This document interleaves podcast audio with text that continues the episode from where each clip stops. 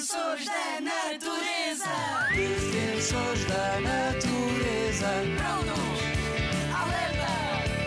Defensores da natureza. Estamos cá para proteger. Os defensores da natureza.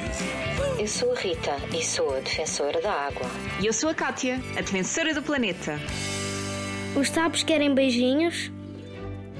Os sapos fazem parte de um grupo de animais muito importantes, os anfíbios. Gostam de viver em zonas junto à água em que tanto podem passar tempo em terra como em água doce, como nos rios, numa ribeira, num lago ou até mesmo numa poça. Estes pequenos seres escorregadios são muito importantes para o equilíbrio dos ecossistemas e para a nossa saúde. Sabes porquê? Porque se alimentam de insetos, como os mosquitos, um dos maiores transmissores de doenças para o ser humano. Mas as zonas ribeirinhas estão a desaparecer por causa da construção de barragens, dos rios estarem mais vazios e até pela poluição.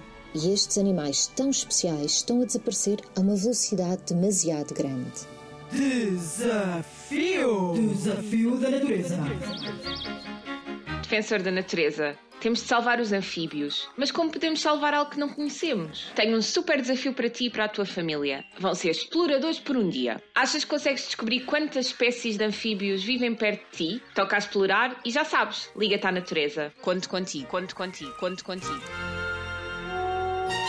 Rádio ZigZag, ANP e WWF a construir um futuro em que as pessoas vivam em harmonia com a natureza.